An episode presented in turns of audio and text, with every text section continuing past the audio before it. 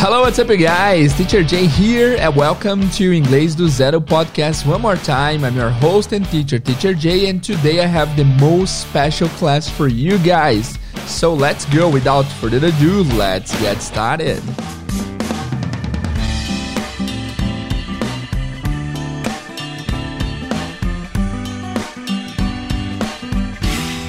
Guys, welcome to Inglês do Zero Podcast. Eu sou o Teacher Jay. Bem-vindo. Se essa é a sua primeira vez aqui no podcast, seja muito bem-vindo. Se você já é um ouvinte de longa data, continue bem-vindo. E hoje nós temos a aula mais especial de todas. Por que eu digo isso? Porque essa é uma aula que eu sempre recebo pedidos para que eu a faça. Todo dia, sem exceção nenhuma, tem alguém que manda: Teacher, como eu devo estudar sozinho? Qual que é o plano de estudo que eu devo seguir para conseguir estudar sozinho? Como que eu vou estudar sozinho e tal? Então, vamos aí. Eu preparei nos últimos dias aí um, um cronograma e um plano para que você estude sozinho em casa, sem professor, sem nada. E nesse plano tem apenas sete pontos. Só que, cara, esses sete pontos têm que ser muito bem trabalhados para que você consiga de fato aprender alguma coisa. Fechou? Então vamos lá? Orientações prévias antes de você continuar ouvindo esse podcast. Se você estiver dirigindo, se você estiver na academia, se você estiver no trabalho, sei lá, se você estiver em um lugar que você não consiga tomar notas, né, que fique claro que essa não será a única vez que você vai ouvir, ok? Você tem que ouvir mais uma vez depois tomando notas, tá? Se você está num lugar que você tem condições de pegar papel e caneta, pegue, porque vocês vão precisar anotar coisas aí. Fechou? Vamos lá então. Eu não tenho pretensão de que esse episódio funcione para todo mundo e que esse plano de estudo funcione para todo mundo, mas eu posso afirmar que se de fato for seguido, pode ser bastante benéfico e pode realmente de fato ser um plano legal e um plano factível, um plano que você consegue de fato pôr em prática e estudar. Ok, vamos lá então? São sete elementos, sete tópicos que vocês precisam estudar para vocês dominarem o inglês. Primeiro, eu vou levar em conta uma pessoa que estuda de 30 a 60 minutos por dia, tá? De meia hora a uma hora. Eu recebo mensagens direto de pessoas falando que eu estudo 3, 4 horas por dia. Para essas pessoas, eu diria assim: estuda, faz esse estudo aqui que eu estou propondo e no restante do tempo que te sobra, faz um estudo mais light para não ficar muito pesado também, para que você aprenda de uma forma mais natural. Porque estudar 3, 4 horas, cara, vocês sabem que pode ser muito demanding. Pode ser muito. Pode ser too much. A pessoa pode uh, ficar overwhelmed. Tô falando só termo em inglês, né? Mas pode ser tipo demais, pode ser muita coisa, pode deixar sobrecarregada a sua cabeça, a sua mente e tal. Então sugiro, estude até uma hora. Se precisar estudar mais, que depois da primeira hora você estude coisa mais leve, coisas mais agradáveis e coisas que demandem menos da sua, uh, da sua concentração e tal. Porque é melhor você ir pra academia, cara, meia hora todo dia do que você ficar quatro horas todo dia na academia. Porque isso pode até te machucar te fazer uh, ficar ferido, te, te, te contundir e tal. Certo? Essa é a ideia. Então, beleza. Agora é o seguinte, vamos lá. A gente vai separar então em sete tópicos, basicamente, essa aula de hoje. E os tópicos são verbos, adjetivos, substantivos, WH words, pronomes, preposições linking words. Também tem outras coisas que são elementares que eu vou incluir aí. E tem uma coisa principal, duas, três coisas principais que também não podem ficar de fora, tá? Beleza, para começar a gente vai falar de verbo. O que, que vocês vão falar com verbo? Então anota aí, tópico 1, verbo. Deixa eu colocar uma musiquinha aqui para vocês saberem quando vai mudar de tópico. Então vamos lá. O tópico 1 é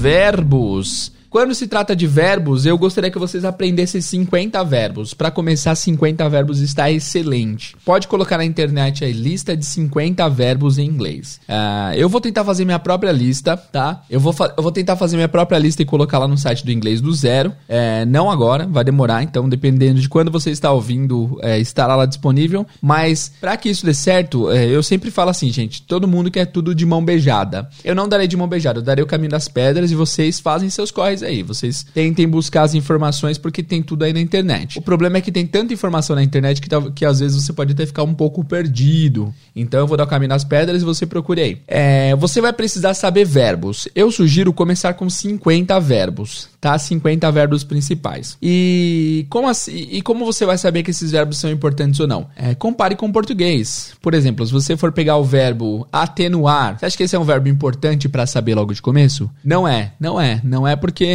não é sempre que se ouve esse verbo. Então, pega o verbo, traduz o verbo e vê se ele realmente é um verbo que se usa na fala uh, normalmente em português. Se em português normalmente é usado, em inglês também vai ser, tá? Porque mesmo que não seja a mesma língua, as ideias se transmitem de forma parecida.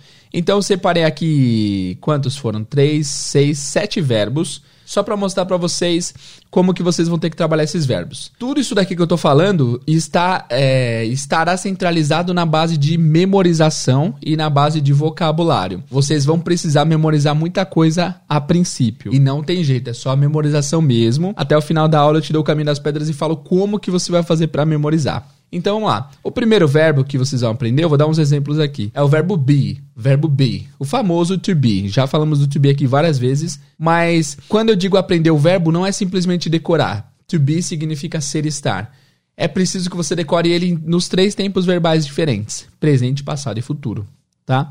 Para você conseguir usar esse verbo em qualquer situação que você se encontra. Então, o verbo to be, vocês sabem que a conjugação no presente é am, is e are, né? Mas você também tem que aprender que no passado o to be é usado, o, o to be é conjugado com was e were. E também você tem que saber que no futuro ele pode ser o going to be, going to be. Esse going to é tipo uma forma de se remeter ao futuro. Going to be, going to be ou will be.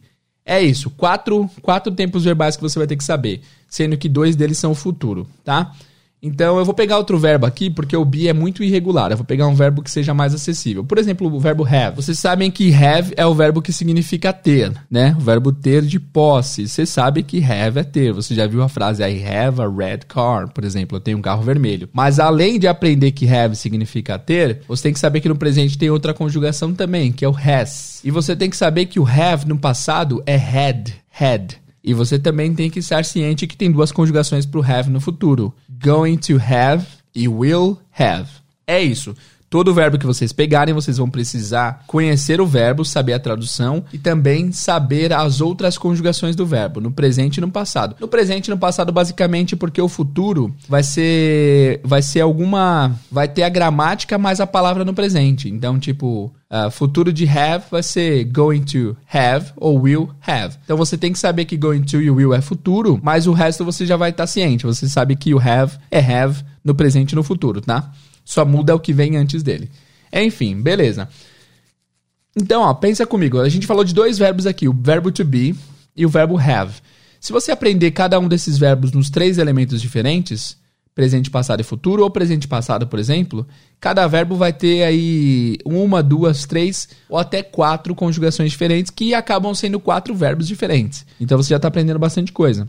Então, sua, seu primeiro objetivo, se você quer aprender inglês e você quer fazer a, a, jornada do autoaprendizado, é descobrir 50 verbos. Você vai coletar os 50 verbos, você pode procurar na internet e você vai aprender as três conjugações desse verbo, ou basicamente as duas, presente e passado, lembrando porque o futuro é basicamente o mesmo verbo que o presente. É só para ficar claro isso daqui, para caso alguém não esteja entendendo. Por exemplo, o verbo em português, o verbo, uh, cara, é que no português é muito mais difícil, né? Mas o verbo falar, tem que saber que falar é o verbo no infinitivo, ou seja, não está conjugado, e que no presente tem algumas conjugações. Tem falo, fala, falam, eu falo, ele fala, eles falam. Nós falamos, olha o tanto de conjugação que tem. E aí o passado tem falei, falou, falaste.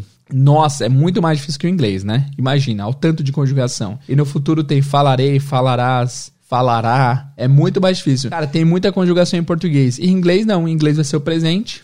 No verbo falar, por exemplo, speak. No passado vai ser spoke. E quando tiver esse termo é, remetendo a futuro, vai ser will speak or going to speak. Fácil. Três conjugações. Muito mais fácil que o português, né? Certo? Beleza. Então você tem que aprender os 50 verbos nas duas ou três conjugações. Fechou? Depois no final da aula eu vou ensinar como que vocês vão memorizar. Então, esse primeiro, essa primeira semana eu dividiria seus estudos assim. Decora 10 verbos na segunda, 10 verbos na terça, 10 na quarta, 10 na quinta e 10 na sexta. Lembrando que esse é um estudo acumulativo.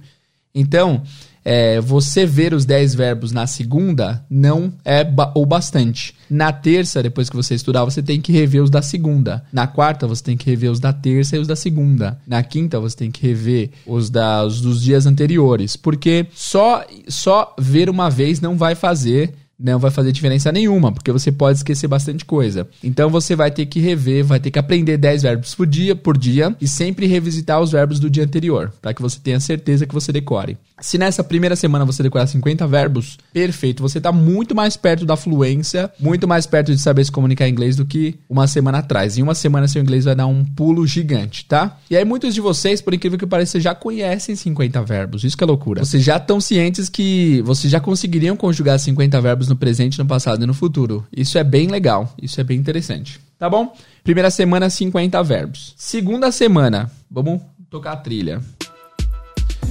Depois dos 50 verbos da semana 1, você vai estudar 50 adjetivos. 50 adjetivos. Lembrando que a gente está construindo um solo aqui para conseguir falar. Então você não vai começar montando frases logo do começo. Não nesse método aqui. Eu gosto muito de trabalhar com método de criação de frases, mas esse é, um, é uma abordagem um pouco diferente. Tá? Essa que nós estamos fazendo aqui. Ah, uma coisa importante que eu esqueci de mencionar é que, que é o seguinte: são 50 verbos, mas cada verbo vai ter duas conjugações, né? ou mais, duas ou três. Então, na verdade, por dia, ao invés de você decorar 10 verbos, você vai decorar 10 verbos em duas ou três conjugações diferentes. Presente e passado. É que eu falo. Quando eu falo conjugações diferentes, é porque às vezes no presente tem duas. É, o verbo tem duas opções. Por exemplo, uh, o verbo go, ele pode ser go no presente, mas pode ser goes quando for he ou she, né?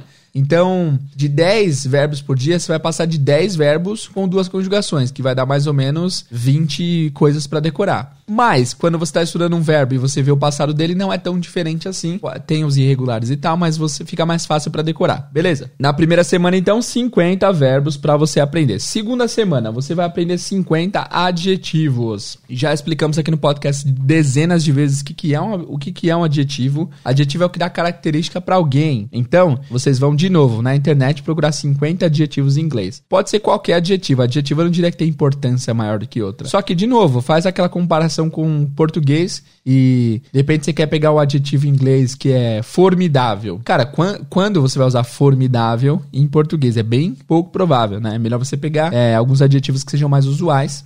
Mas eu sempre falo isso, não existe palavra inútil em inglês, só que é legal você começar por palavras mais usuais, concordam? Beleza. Então, para adjetivos diferente de verbo, não tem essas conjugações diferentes. Você simplesmente vai usar tall, tall. Simplesmente vai usar o adjetivo em qualquer tempo verbal. Por exemplo, é, vou criar a frase aqui: é, Meu pai é alto. My father is tall. Se fosse no passado, my father was tall. O tall permanece. Se for no futuro, my father will be tall. Então, o tall se mantém. O tall vai ser alto, independente do tempo verbal. Então, isso é um plus. Você consegue aprender no adjetivo, saber, sem, ele não vai mudar, ele sempre vai ser fixo e sempre vai ter a mesma palavra. Então aprenda 50 adjetivos. Aqui, só para voltar nos verbos, eu separei sete verbos, eu vou falar para vocês quais são eles, se vocês quiserem começar a anotar aí para você começar a fazer sua prática. Então nós, somos, nós temos o verbo be, que é o ser o estar, sempre presente no inglês. Tem três conjugações no presente, o am, o is e o are. Duas no passado, was e were. Nós temos o verbo have, que é muito comum e muito usual em inglês também. Significa ter. Ele vai ser have e has no presente. Vai ser has se for he, she. Vai ser have se for I, you, enfim. E had no passado. Uh, nós temos o verbo do, que é muito usado também. Do, que vai ter duas conjugações no presente. Do e does e did no passado. Nós temos o verbo go, eu acho um verbo importante também, que significa ir. Nós temos o verbo know, que é o verbo saber ou conhecer. O verbo make, também, que é fazer. E o take, que é tomar ou levar. E tem vários usos para o take. Beleza?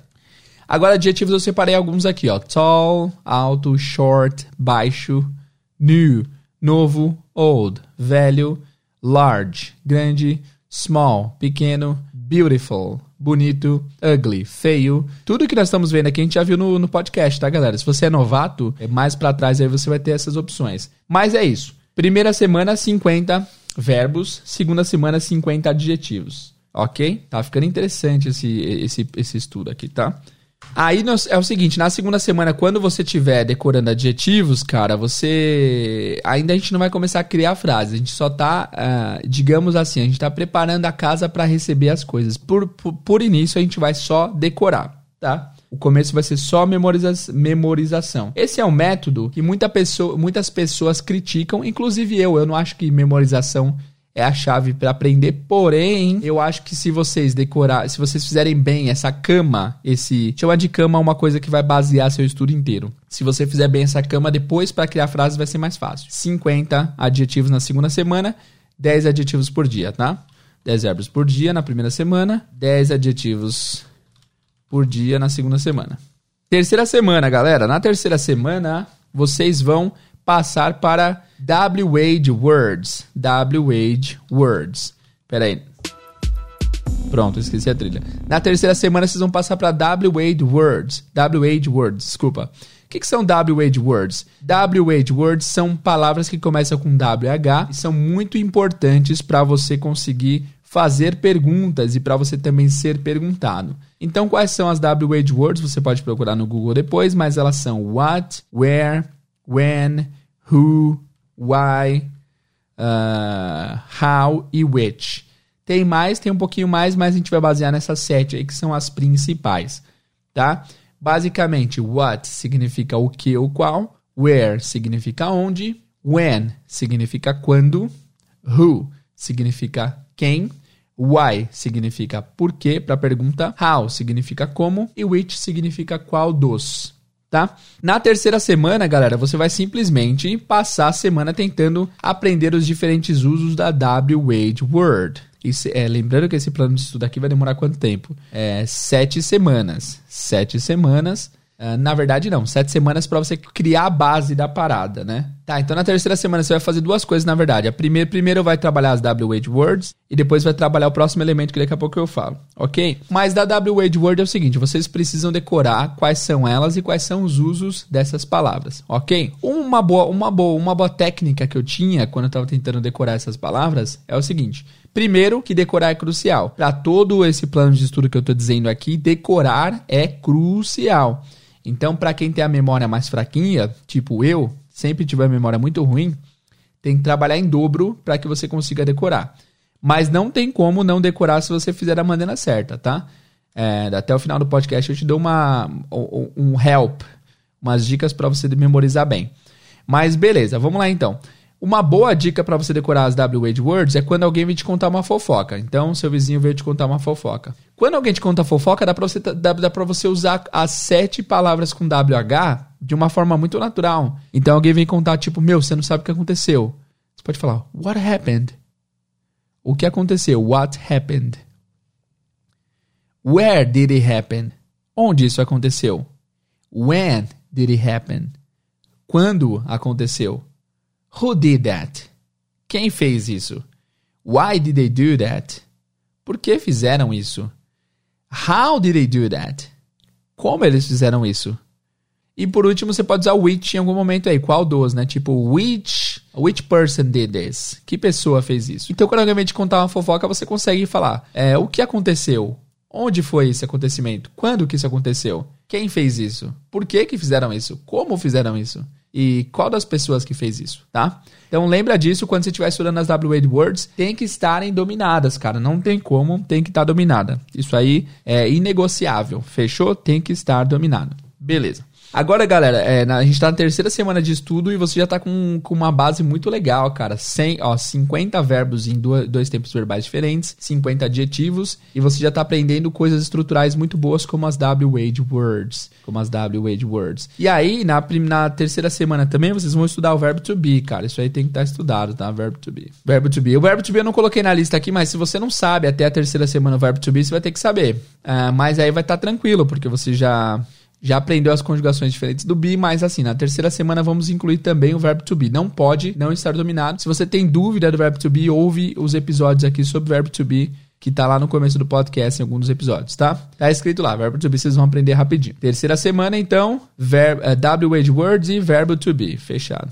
Lembrando de sempre manter, uh, manter a sua ordem de estudo. Então, meia hora por dia você vai estudar W-Wade Words. Eu sugiro que, como tem sete W-Wade Words, você pode estudar uma por dia. Pega um dia e estuda o what, pega outro dia e estuda o where, pega outro dia e estuda o how. É óbvio que o estudo vai ser rápido, porque cada palavra tem um significado. Algumas delas, tipo how, você vai encontrar em várias situações diferentes. Tipo, how are you é como vai você, mas how much é quanto. How many também é quanto. How odd é que estranho. How about é que tal. Então tem usos diferentes das palavras, mas isso aí você consegue descobrir pesquisando as palavras uh, de maneira correta, tá bom? Beleza? Terceira semana, WH Words e Verb to be. Quarta semana, vamos para quarta semana.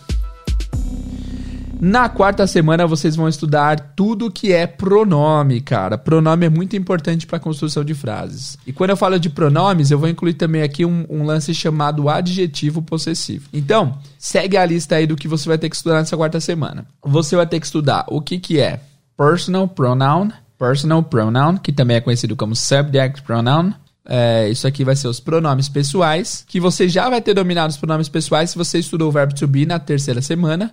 Os pronomes pessoais são eu, você, ele, ela, nós, eles. I, you, he, she, it, we e they. Tá? Isso aqui vocês vão estudar bem.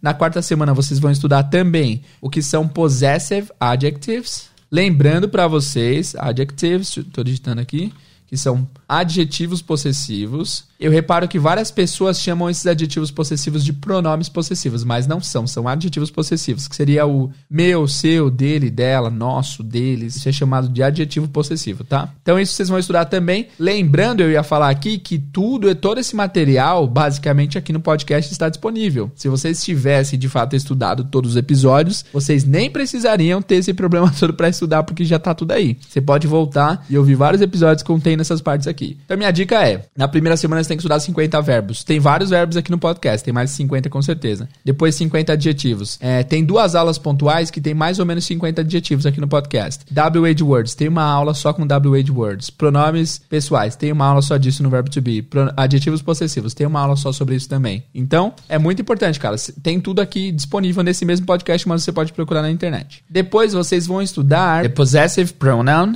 Possessive pronoun. Agora sim, são os pronomes possessivos que eles são o que denota a posse no final da frase. Então posso falar, por exemplo, This is my car. Esse é meu carro.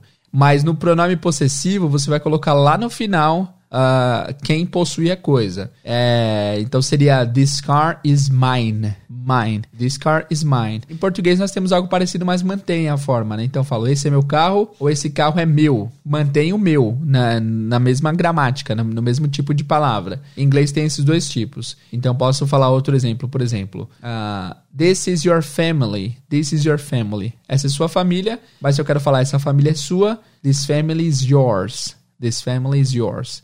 Isso que é o pronome possessivo. E vocês precisam decorar as diferentes formas do pronome possessivo. São sete também. Lembrando que estamos na quarta, na quarta semana e também, por último, na quarta semana vocês vão estudar o Object Pronoun.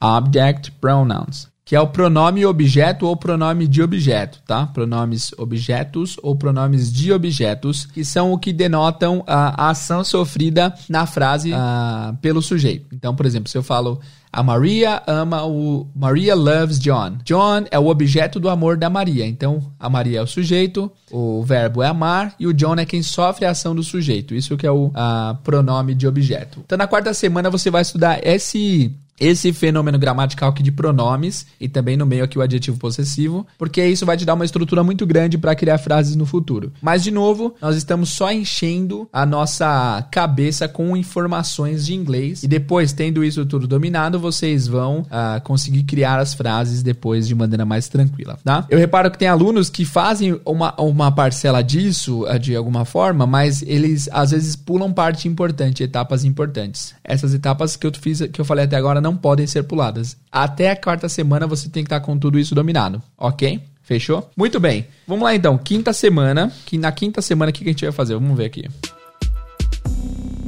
Na quinta semana vocês vão estudar prepositions, preposições. E aí quando se trata de preposições, para quem é um pouco uh, menos informado ou leigo, não no mau sentido, tá? leigo de não saber mesmo, é que essas preposições sempre geram muitas confusões. As pessoas ficam muito, muito, muito confusas em como usar as preposições. A minha dica é: estudem as preposições principais e os usos principais da preposição. Então, por exemplo, em português, a pessoa teria que estudar em, no, na, uh, para, e várias, outra, várias outras preposições. Em inglês eu separei aqui, deixa eu ver quantas são: 3, 6, 9, 11 preposições importantes para vocês estudarem, tá? Quais são essas preposições? Lembrando que assim, é, Se você for a fundo em cada preposição, você vai achar bastante significado, mas pega o uso principal de cada uma dessas preposições para você começar a se sentir confortável com elas. São as preposições in, on, at. In significa bas basicamente dentro de alguma coisa. Então eu posso falar, por exemplo, my cat is in the bedroom. Meu gato está no quarto. On significa basicamente em contato com. Eu posso falar my cat is in the bedroom on the bed. Na cama, ele está em contato com a cama. At At é uma preposição que tem vários usos para coisas específicas. Eu quero falar, por exemplo, alguns lugares específicos e bem pontuais. Eu falo que my son is at the school. My son is at school. Meu, meu filho está na escola. Para você saber mais usos de in, on e at, tem um vídeo nosso lá no YouTube. Você pode procurar in, on, at para inglês ver que vocês vão encontrar, ok? Mas eu sugeriria vocês pensarem que o at é bem específico e o in é dentro e o on é contado. Basicamente são esses os usos, tem várias exceções, mas basicamente é isso. Também estudem o to e o for. To sendo o uso principal a, a ideia de para, de direção. For significa para também, mas o for tem mais o sentido de alguma coisa feita para a vantagem de alguém, para o bem de alguém. Por exemplo, se eu falo, eu comprei esse presente para você, vai ser I bought this present for you, para o seu uso, para o seu bem, tá? Depois você pode pesquisar melhor é, o uso de for. Eu peguei também about, que é uma preposição importante, que significa algumas coisas, mas basicamente é sobre, né? Mas não sobre de, de geografia, não sob, tá? É sobre de acontecimento. Let's talk about this. Vamos falar sobre isso. Mas tem alguns outros usos também. After, depois. Coloquei before, que é antes. Coloquei também a preposição from, from, que é de de origem. Since, desde e until, e até. Essas preposições eu acho que são as mais usadas assim numa comunicação principal. Isso aqui estamos quando? Na quinta semana. Estudem preposições. Estudar os usos principais das preposições. Lembrando que existem preposições diferentes. Aqui a gente viu várias preposições de tempo, por exemplo, after, before, from, since, until. Essas denotam tempo. Tem preposições de lugar também, a gente viu algumas aí. Enfim, procurem as principais preposições na sua quinta semana. Lembrando que se você estiver estudando a preposição e tiver com muita dúvida, procura algum vídeo no YouTube, procura aqui um, algum podcast que eles tiram a sua dúvida, tá? O importante é você passar essa semana inteira focada nisso. É muito melhor você passar uma semana inteira tentando aprender um tópico só a fundo do que você ficar cada dia catando milho por aí, entendeu? É, pegando um pouquinho aqui, um pouquinho ali, um pouquinho ali. Isso aqui vai. É, eu acho, eu creio que dessa forma você vai conseguir ser um pouco mais produtivo. E galera, eu fiz uma besteira aqui, ó. Eu vou ter que me retratar com vocês. Então, é, vamos revisar aqui. Eu, eu pulei um tópico, cara. Acabei de ver aqui. É o seguinte: primeira semana, só pra, só pra resumir aqui. Primeira semana vocês vão decorar os 50 verbos nos tempos verbais diferentes e serão 10 verbos por dia. Sempre revisitando para você não esquecer. Segunda semana, decorar 50 adjetivos, 10 adjetivos por dia. Na terceira semana, eu tinha colocado W de words e verbo to be. Na terceira semana, na verdade, vocês vão estudar substantivos, coisas, palavras isoladas. Então vocês vão decorar 50 substantivos. Substantivos são coisas. Substantivos é o que a gente chama de PPT, PPT. People, place or thing. People, place or thing. Que é pessoa, lugar, pessoa, lugar ou coisa. Vocês vão decorar 50 palavras. Coloca lá substantivos mais usados em inglês e pega 50 e trabalha na terceira semana, tá? Substantivo, deixa eu ver aqui, mais usados em inglês. Coloquei aqui no Google. ah, o primeiro que aparece são 130 substantivos mais usados, 100 substantivos mais usados, 50 substantivos mais comuns. Então, lá no Google tem, de novo, faz aquela triagem, vê se no português você usaria com facilidade. É, e no inglês você vai lá e decora também. De novo, seja criterioso. Você precisa saber como fala macaco de carro nesse substantivo nessa primeira semana? Não precisa. Pega palavras mais úteis, tá? Então, a terceira semana, 50 substantivos, de novo, 10 por dia. Ah, eu tô considerando aqui de segunda a sexta. Boa, a gente pode usar o fim de semana pra revisitar coisas e pra revisar matérias, mas daqui a pouco eu falo sobre isso. Na quarta semana vocês vão ver as WH words, que são a where, when, what, nanana, e também o verbo to be.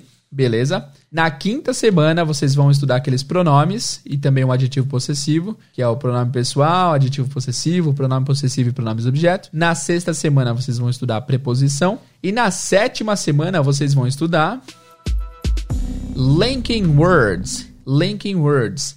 Linking words são tipo palavras cola. elas servem para unir partes da frase. Então, de repente, sempre eu sempre recebo essa queixa. Teacher, eu sei as palavras, mas eu não sei construir a frase. Parece que falta alguma coisa para ligá-las, para ligar as frases assim. As preposições funcionam para ligar um pouco as frases, que, a gente vai estudar na sexta semana, mas também as linking words, palavras de ligação. Então eu, eu anotei aqui quantas? Sete, oito uh, linking words importantes, mas vocês podem estudar mais do que isso, tá? Então, linking words, nós temos but, and, however, so, also, to, then. Então, as traduções. But significa mas. Mas é muito usado em, em todo idioma, né? And, que é e, é mais usado ainda que but. However, não é tanto usado, mas é, é importante, é uma palavra legal, né? No entanto. So, pode ser usado como então, para dar continuidade a alguma coisa. Also, também. To, também é também.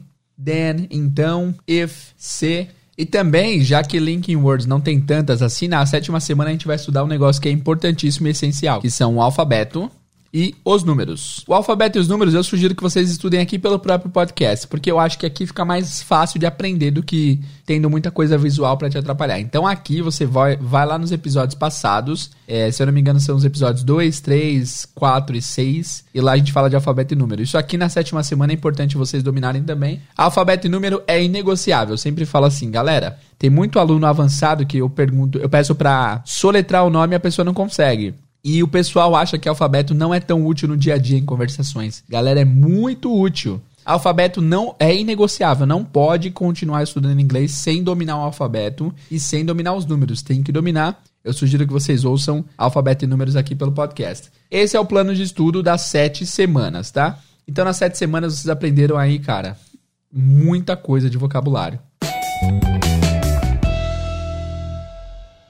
Então, galera, basicamente o plano é esse, são esses sete pontos aí, porém agora essa é a metade da aula, metade assim, entre aspas, é a primeira parte da aula que está acabando.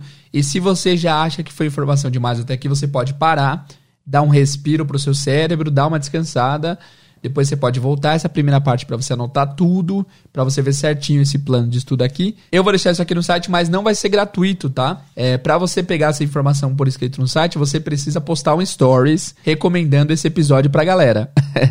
Fechou? Não, tô brincando, mas é quase verdade. Tipo assim, pra, pra que você valorize esse trabalho que eu tentei fazer, esse tempo que eu demorei para mapear tudo isso daqui, Ó, é o seguinte, você tá, você tá ouvindo podcast em alguma plataforma, pode ser Spotify, Deezer, Google Podcast, uh, Castbox. Tem o link aqui, eu já deixei esse plano por escrito no site. Não tá muito bonito ainda, eu vou deixar mais caprichado depois, mas já tá aí. E aqui no player que você tá ouvindo tem o um botão de compartilhar. Se você gostou do plano de estudo até aqui, se você uh, vai pôr em prática, se você achou legal, faz o seguinte: compartilha isso nos seus stories ou manda no grupo, pelo menos os dois, pelo menos um grupo que você faz parte, ou pelo menos umas 10 pessoas, tá? Isso vai ajudar a gente a crescer bastante. Eu fico muito. Uh, vou ficar muito feliz se vocês fizerem isso, tá bom? É uma forma de vocês conseguirem demonstrar que vocês apreciaram essa aula. Só que essa aula não acabou ainda, tá? Depois eu falo mais sobre essas orientações. Então, eu até pensei em dividir esse episódio em duas partes, mas eu não achei justo. Não achei justo porque tem pessoas que estão ansiosas para saber o final. Então, eu vou fazer a segunda parte agora mesmo. Nessa segunda parte, a gente vai falar sobre como memorizar essas coisas todas, como funciona a estrutura de uma frase, começando a montar as frases como pôr as coisas em prática que você aprendeu aqui, como continuar os estudos e o que pode pôr tudo isso a perder se você é, não fizer ou fizer coisas erradas, tá bom? Então na segunda parte a gente vai falar sobre isso.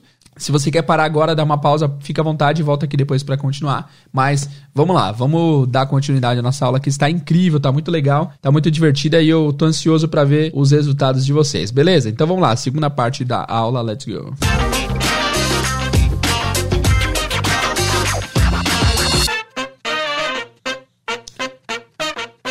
Então vamos lá, galera, bem-vindos à parte 2 aqui da nossa aula de estudo autodidata. E eu tava pensando numa analogia aqui. É, eu quero dizer que esse plano de estudo que eu tenho, que eu tô oferecendo para vocês, não é o único que funciona. Eu acho que vai funcionar, mas não é nem a abordagem principal que eu abordo. É só uma das opções que eu acho que vocês podem seguir. A analogia que eu fiz foi com a construção, cara. Imagina assim: há formas diferentes de você construir uma casa. Você pode fazer um puxadinho, ou seja, você já tem uma casinha ali Aí você compra um, os materiais para construir um pouquinho, uma extensão da sua casa, uma parte a mais e tal. Você pode construir sua casa é, sob demanda, então, tipo assim, é, eu vou comprar os materiais para construir a sala, depois eu vou comprar os materiais para construir o quarto, depois, enfim, vocês entenderam, né? Eu vejo esse método que a gente tá fazendo como você comprando todos os materiais que vocês vão usar na sua casa. Vocês estão comprando as pedras, o cimento, o rejunte, os azulejos, o revestimento, a areia, e depois depois que tudo isso já está à sua espera, você simplesmente vai começar a construir a casa. Então, é uma forma não ortodoxa de você aprender, mas eu, eu acho que vai dar certo, vai ser bastante legal. É nessas primeiras sete semanas você esteve coletando materiais, cimento, areia, pedra, e agora vocês precisam saber como construir uh, essa casa. A gente vai falar sobre isso já, já, tá bom? Agora vamos falar de, algumas coisas importantes que não podem ser deixadas de, uh, de serem mencionadas. Primeiro, nesse plano de estudo que a gente está fazendo, nessa nessa coleta de informações, a gente vai ter que usar bastante a memória. E como que a gente pode fazer para memorizar essas coisas? Cara, memória vocês sabem que é um tema que eu gosto bastante e que principalmente por ser muito ruim de memória, eu tento trabalhar duas vezes mais do que uma pessoa normal para que eu não esqueça as coisas. Nós temos um episódio aqui no podcast chamado Como Usar Seu Cérebro para Aprender Inglês. É, deixa eu só procurar o número desse podcast. É um podcast essencial se você chegou aqui pela primeira vez ou se você não ouviu esse episódio, vá lá, é o episódio de número 25, um episódio muito legal. Eu estudo bastante como que a galera aprende bastante idioma. E eu, eu reparei que, to, cara, é, todos eles é, fazem coisas parecidas. Eles não fazem nada de diferente um do outro, o pessoal que é poliglota. E eu tentei pegar mais ou menos o que eles fazem para dar dicas para vocês como que vocês podem usar o cérebro para aprender inglês. Ouçam lá o episódio 25, é bem importante, mas eu vou dar um, um eu vou dar esse, esse conceito para vocês na nutshell. E na nutshell é uma expressão em inglês que significa uh, bem resumidamente, tá bom? Primeira coisa, gente, vocês têm que criar sempre associações com o que você vocês estão querendo aprender. Vocês vão ter que decorar 50 verbos numa semana, 50 adjetivos em outra. A forma mais fácil de você decorar é você chocando o seu cérebro. Qual conceito do cérebro? O cérebro ele quer guardar energia. O seu cérebro precisa estar pronto para quando você tiver um encontro repentino com um leão, é, que ele esteja em condições físicas e psicológicas de fugir e sobreviver. Nosso cérebro é meio primata, assim, a gente faz a gente tem instintos uh, e coisas que fazem a gente. que fazem nosso cérebro querer economizar energia e não querer se desgastar tanto, certo? Beleza. Para isso, tudo que você tenta ensinar de novo para ele, ele não vai acatar de primeira. O cérebro é teimoso, cara. Então, se você aprendeu uma lista de 100 palavras, você leu as 100 palavras e você simplesmente leu, seu cérebro simplesmente não vai fazer nada, porque para ele você tá gastando energia à toa. Então ele simplesmente vai jogar para sua memória de, de curto prazo e amanhã já saiu da sua cabeça.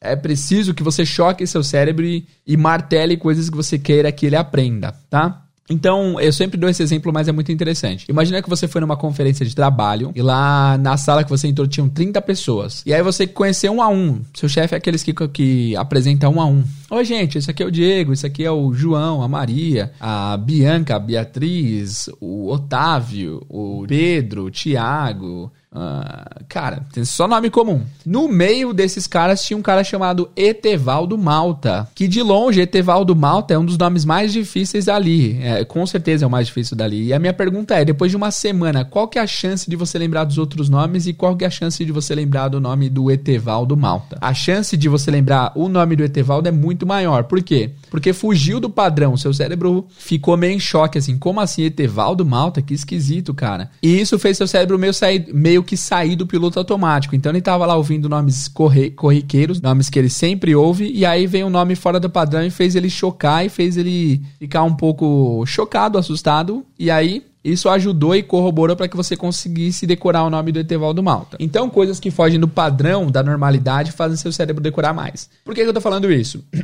é, vamos pegar algum verbo aí que a gente tenha na nossa lista. A gente falou de alguns verbos. Por exemplo, deixa eu pegar um aqui. A gente falou do verbo go. Go. Go que é ir, né? Você conhece esse verbo? Provavelmente conhece. Se você não conhece e você está com dificuldade de decorar esse verbo, imagina você indo em direção a um gol num estádio. Então eu estou indo em direção ao gol. Ah, como que você fala gol em inglês então? O que, que significa gol? Ah, gol é quando eu estava indo pro. Ah, gol é ir. É, porque eu estava indo. Gol é ir. Ah, legal. Então você associou o verbo com uma ação na sua cabeça e isso fez você saber e ter acesso mais rápido à memória. É interessante porque, por exemplo, você sabe falar o alfabeto de cor, não sabe? Você sabe falar de A Z tranquilo, não sabe? Agora, se eu pedir para você falar o alfabeto backwards, o alfabeto de trás para frente, muitos de vocês, eu incluso, teremos dificuldades. Deixa eu tentar. Z, não sei, não consigo. Tem que pensar bastante, né? Porque seu cérebro tem as informações, mas ele não tem um gatilho necessário para acessar essas informações. Porque o gatilho do alfabeto é o ABC. Quando fala ABC, você já tem um gatilho de que tem que completar aquilo até chegar no Z. Agora você não tem um, o gatilho ao contrário, do Z até o A. As pessoas que treinam conseguem, a gente não consegue porque a gente não treinou. Então, muitas vezes você tem memórias na sua cabeça que você só não tem um acesso a ela, você precisa de um gatilho. Então, com certeza tem um monte de palavras que você tem no seu cérebro que estão aí, mas você não consegue acessar porque falta o gatilho. Quando você cria uma imagem absurda ou quando seu cérebro fica chocado, você consegue ter acesso a essa memória de uma maneira mais efetiva, certo? Dá para fazer associação com tudo, nem que, nem que não seja perfeita, mas sempre que você tentar associar, você vai decorar com mais facilidade, tá? Tem uma palavra que é sucesso entre, meus, entre os meus alunos, que é a palavra sobrinho. Sempre que eu falo da, falava da palavra sobrinho, a galera não decorava nunca. Falava, gente, sobrinho é nephew. As, as, a galera falava, tá, nephew, beleza. Duas horas depois, uma aula depois, duas aulas depois, como fala sobrinho? Putz, não lembro, teacher. E aí eu fui lá e criei uma associação. Falei, ó, imagina que você está dando um conselho para o seu sobrinho. E aí você fala para ele, você sabe que não pode fazer isso, nephew, nephew. Essa foi boa, né? Fala a verdade. Então o fato de tá, gente, tá, obrigado, obrigado. O fato da galera ligar a cena de estar falando com o sobrinho e falar a frase nephew, que é igual a palavra sobrinho em inglês, faz isso faz a pessoa nunca mais esquecer. Ninguém até hoje não lembra da palavra sobrinho depois da minha aula, porque fica marcado, cara, fica marcado porque teve uma cena tão ridícula que ficou mais fácil de decorar. Então, é assim que funciona. Todo poliglota trabalha dessa maneira. Para decorar palavras, eles tentam criar situações absurdas e quanto mais absurda, mais sem noção a cena mais vai ser fácil de você decorar, tá? Vamos pegar algum adjetivo aqui. Nós temos o adjetivo, por exemplo, tall, que significa alto. Como que você conseguiria associar o tall com alto? Lembrando que vocês não precisam fazer isso para tudo. Tem palavras que vocês conseguiriam decorar mais intuitivamente, tipo big. É, a maioria dos brasileiros sabe que big é grande, mas para as palavras que você tem dificuldade, tenta criar associação sempre, tá? Tall, como que a gente vai associar tall a alto? Ah, a gente poderia saber que tall tem, tem duas letras altas, o L ali, né? O L é bem alto em inglês, né? Uma das letras mais altas. É, mas pode ser que não funcione para todo mundo. Deixa eu pensar numa cena mais absurda. Mas aí tá um segredo. Nem sempre a associação vem rápido. Eu tô aqui pensando uns 30 segundos já. Tall. Tall. Cara, quando eu lembrei dessa palavra, eu lembrava da minha amiga Tawane que ela é bem alta. Ela é alta e andava com meu primo que é bem alto, tal. Uh, mas beleza, dá pra vocês lembrarem de Tower. Tower, que é torre. Lembra que a torre é alta. Tall, tall, tower, tall. Enfim, fique à vontade para criar suas próprias associações. E esse é um passo que vai fazer você decorar bastante as coisas quando você uh, choca seu cérebro e faz ele ficar chocado e decorar as coisas que você está falando. Outra dica para memorizar é você sempre ter a vista e sempre ter a fácil, em fácil. Qual a preposição? A fácil acesso ou em fácil acesso? Você ter é, fácil acesso ao que você está tentando aprender no dia. Então, na segunda-feira, você vai tentar decorar 10 verbos. Você vai parar estudar e tentar decorar os 10. Legal, decorei. Daqui a duas horas, volta na mesma lista e, re e revisa, vê se você realmente aprendeu. Ah, desses 10 eu não lembrava dois já, então esses dois eu não lembro. Beleza. Tenta associar, tenta criar associações. Depois de quatro horas, vê de novo. No dia seguinte, quando você acordar, vê mais uma vez. Isso vai fazer você decorar as palavras com mais maestria, tá? Tem aplicativos que podem te ajudar a, melhor, a melhorar bem, a memorizar. E um dos que eu recomendo é o Quizlet. Quizlet. É, vocês podem ir lá no YouTube e. Tem um, deixa eu pesquisar aqui se tem um vídeo nosso explicando como funciona o Quizlet. Pera aí. What's up, guys? Estou aqui agora para mostrar para vocês como funciona o site Quizlet.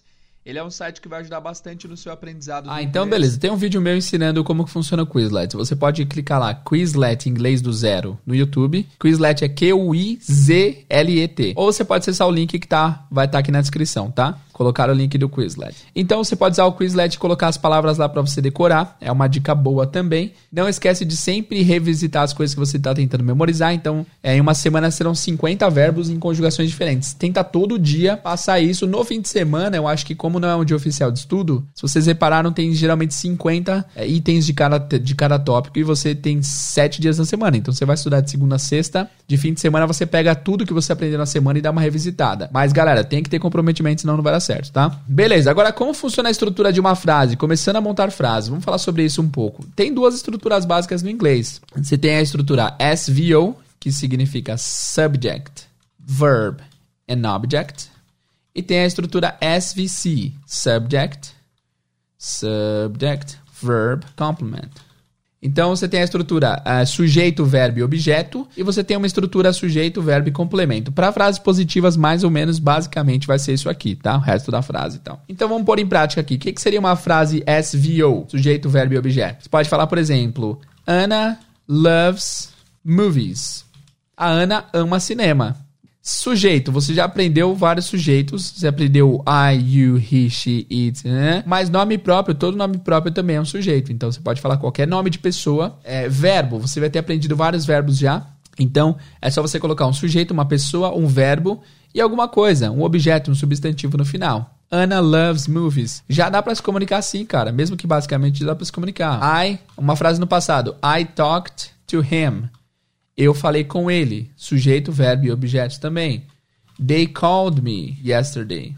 Eles me ligaram ontem. Sujeito, verbo, objeto e o restante da frase. Então, esse é um padrão muito comum. É muito tranquilo você criar frases assim. Então, quando você quiser expressar a ideia, por exemplo, meu chefe me falou que eu serei demitido. Aí você vai lá pegar toda a sua bagagem, todos os seus uh, materiais de construção que estão parados na sua casa aí. Meu chefe me falou. Meu chefe, como que é chefe? Eu não sei, vou pesquisar. Chefe em inglês é boss. Tá, meu eu já aprendi aqui nos estudos. My boss me falou. Falar eu estudei esse verbo, é tell, né? Mas no passado é told. My boss told me, disse para mim, eu estudei o objeto, uh, que eu serei demitido. That I will be, I will be é o futuro do to be, que eu serei demitido. Demitido eu já estudei? Se sim, já estudei, você saberia que era fired. Se não estudou, você vai lá e procura. Como que, falar, como que fala demitido em inglês? Demitido vai ser fired. Então você já tem toda a estrutura. Se faltar uma palavra ou outra, não tem problema, você vai e pesquisa e sempre vai juntando mais informação e mais vocabulário no, na sua jornada. Vocabulário, galera, é inegociável, tem que ter muito vocabulário. Nesse plano aqui de sete semanas, a gente colocou 50 verbos, 50 aditivos, 50 substantivos, mas não são os únicos. Vocês sabem que isso é para começar a jornada, né? Depois vocês precisam decorar muito mais coisas. Mas depois dessas sete semanas, vocês podem decorar mais fora de ordem, mais é, sob demanda mesmo, coisas que você acha pontual para decorar. Beleza, então essa é uma estrutura básica. Outra estrutura é SVC, sujeito, verbo e complemento. Essa,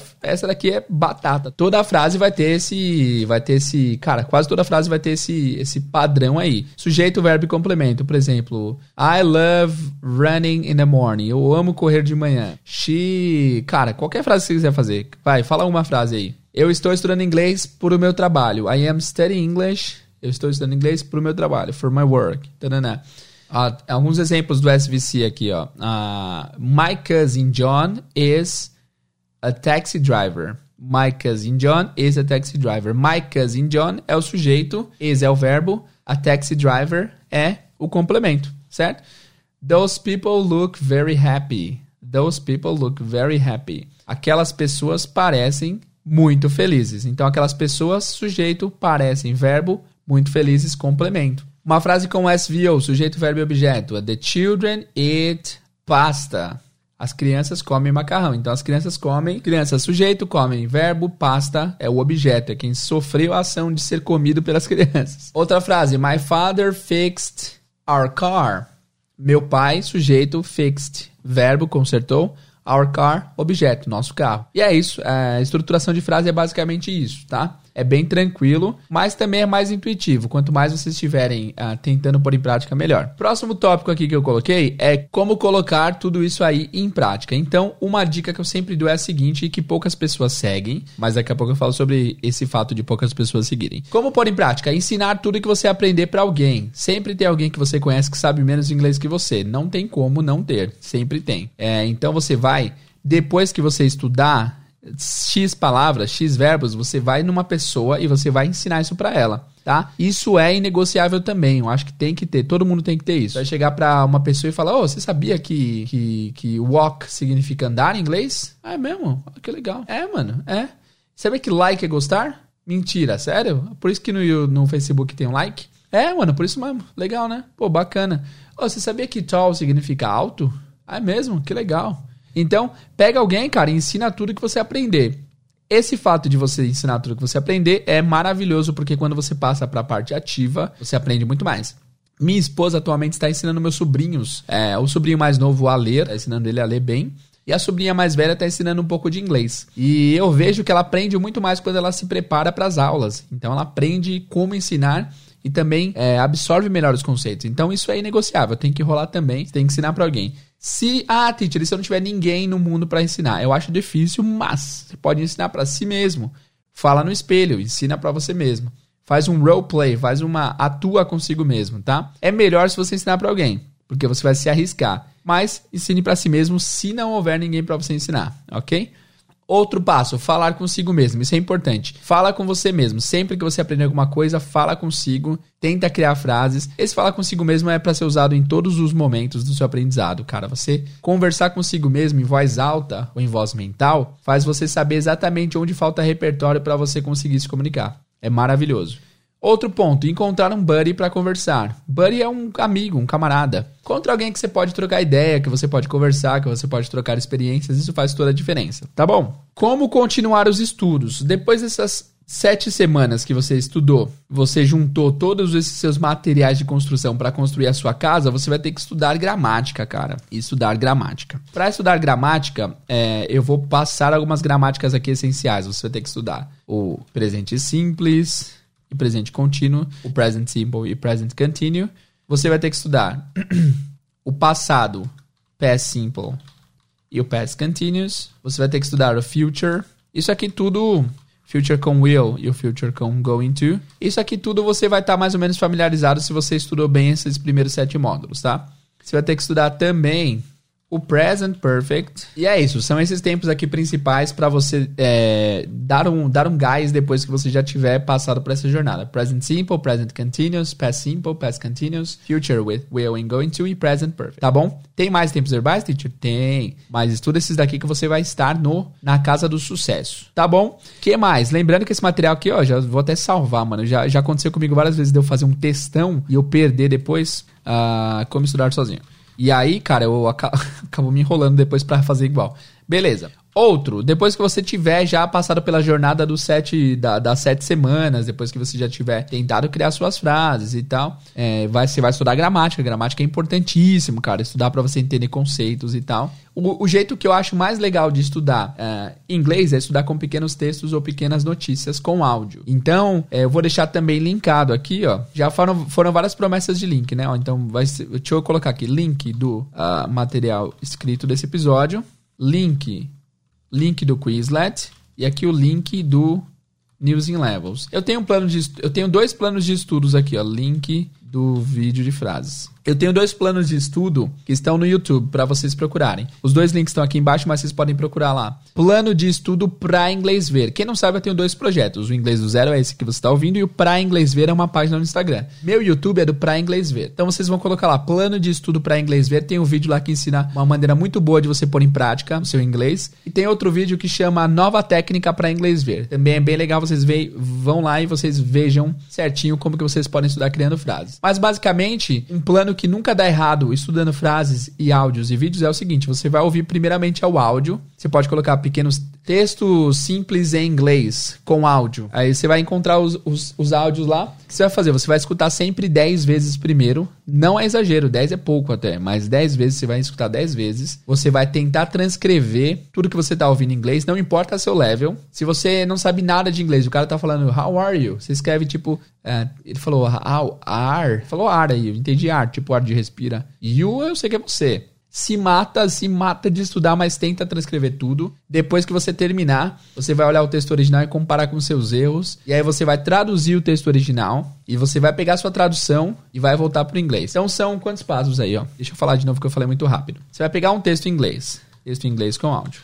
Depois desse texto em inglês com áudio, você vai ouvir 10 vezes o texto. É, eu vou pegar o passo 1, um, ouvir 10 vezes o texto. Passo 2, transcrever o texto. E quando eu digo transcrever, é para você transcrever até você conseguir ficar esgotado. Tipo, cara, eu já tentei ouvir muito, eu não consigo tirar mais nada desse texto. Beleza. Transcrever o texto. 3. Comparar com o texto original. Esse ato de comparar com o texto original faz toda a diferença. Faz toda a diferença mesmo. Você vai conseguir ver onde você acertou, onde você errou, é só de ouvir. Passo 4. Você vai traduzir o texto original. Para você ir, ir, tendo consciência e você conseguir usar as palavras que você aprendeu ah, para traduzir. Traduzir o texto original. Depois você vai é, conferir a tradução. Depois você vai acertar a tradução, né? Vai deixar certinho. E depois você vai traduzir de volta para o inglês. De volta para o inglês. É muita informação, né? E o sétimo ponto é você vai conferir com, a, com o texto original. Tô digitando aqui, galera, para não perder. Então, ó, de novo, vocês vão pegar um te... a, a, lógica é básica, tem muito passo, mas a lógica é, é, simples. Você vai ouvir o texto, tentar transcrever o texto, depois comparar com o texto original. Isso em inglês, né? Beleza. E aí, depois que você fizer isso, você vai tentar traduzir o texto original, porque você já está mais familiarizado com as palavras.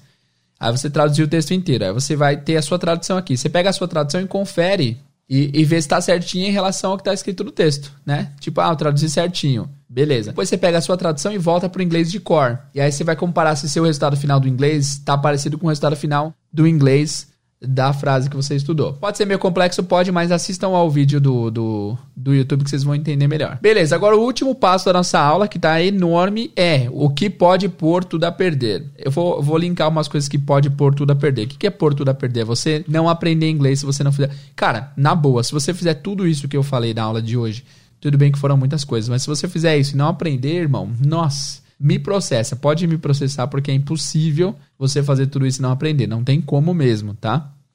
O que pode pôr tudo a perder?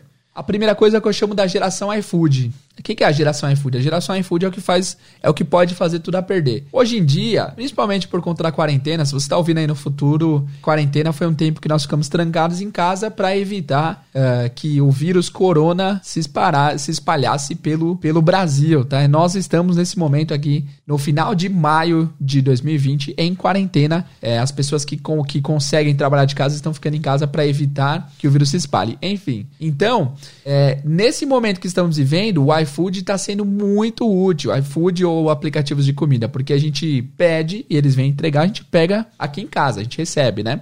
E hoje em dia, esse fenômeno iFood está rolando muito, é, sempre rolou muito, na verdade, de com, com pessoas que são aprendizes. Tem pessoa que acha que aprender uma coisa é pedir um iFood. Eles ficam em casa, no seu trono, esperando. E aí vem uma informação. Ah, vem uma informação aqui de inglês. Que legal. Vou pegar essa informação e estudar ela. Ok. E essa, essa postura passiva é péssima, cara. Se você tem essa postura passiva, não tenha. É simplesmente horrível. Porque a pessoa parece que tem funcionários. a, a, diversos, centenas de funcionários e tá só esperando a informação chegar sem fazer a parte ativa. Galera, para você aprender inglês, você tem que ir no restaurante, tem que sair de casa, se mover e buscar informação.